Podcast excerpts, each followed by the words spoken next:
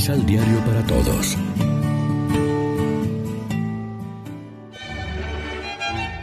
Proclamación del Santo Evangelio de nuestro Señor Jesucristo, según San Lucas.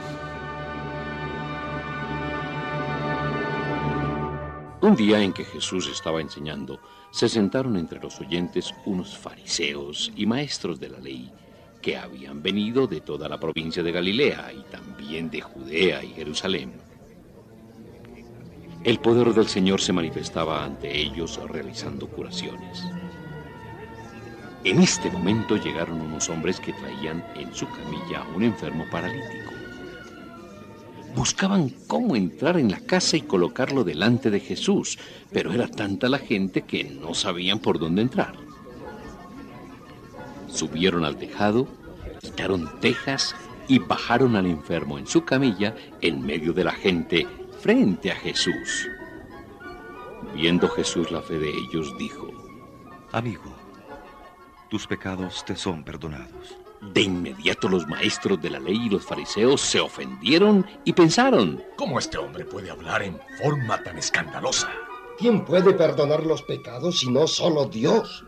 Pero Jesús se dio cuenta de sus pensamientos y les hizo esta pregunta. ¿Por qué piensan así? ¿Qué es más fácil decir? ¿Tus pecados te son perdonados? ¿O levántate y anda? Sepan pues que el Hijo del Hombre tiene poder en la tierra para perdonar los pecados.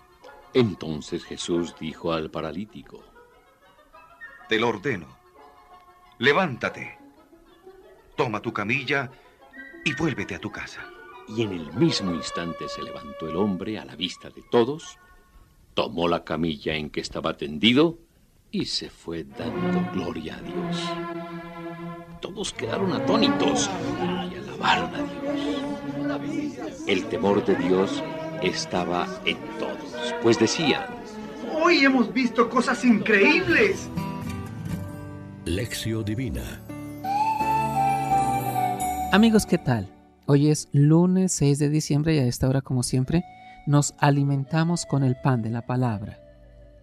Hoy hemos visto maravillas, podemos repetir con la gente que presenció la curación del paralítico por Jesús, como narra el Evangelio. En cierta ocasión, un gran gentío rodeaba a Jesús. Entre la gente había fariseos y maestros de la ley mosaica. De pronto le presentan un paralítico descolgándolo en su camilla por la azotea. Y ahora salta la sorpresa. Al enfermo que viene buscando curación, Jesús le dice, tus pecados están perdonados.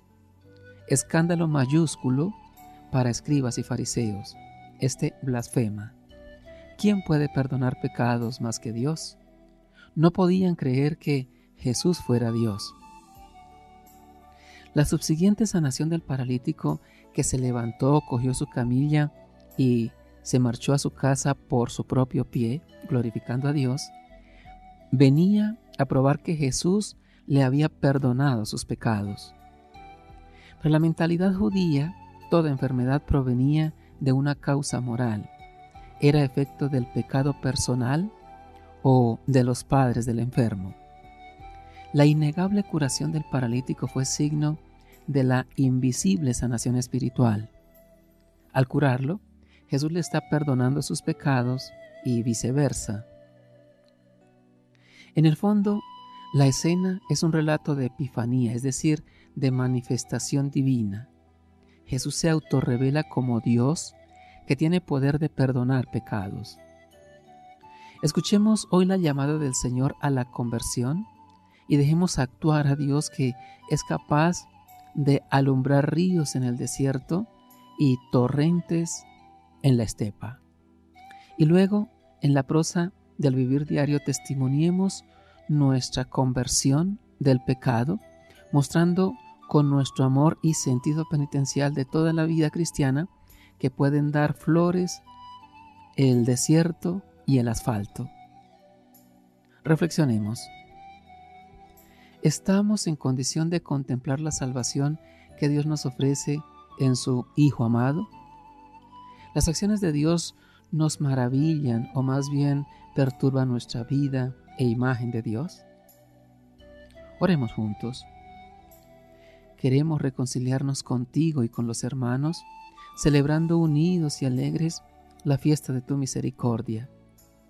Y una vez regenerados por tu amor, proponemos demostrar con nuestra vida que el desierto inhóspito ha florecido. Amén. María, Reina de los Apóstoles, ruega por nosotros.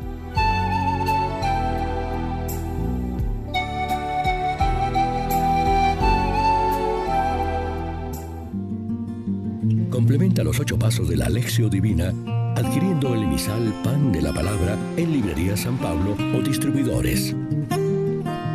Más información www.sanpablo.co Pan de la Palabra. Vive la reflexión.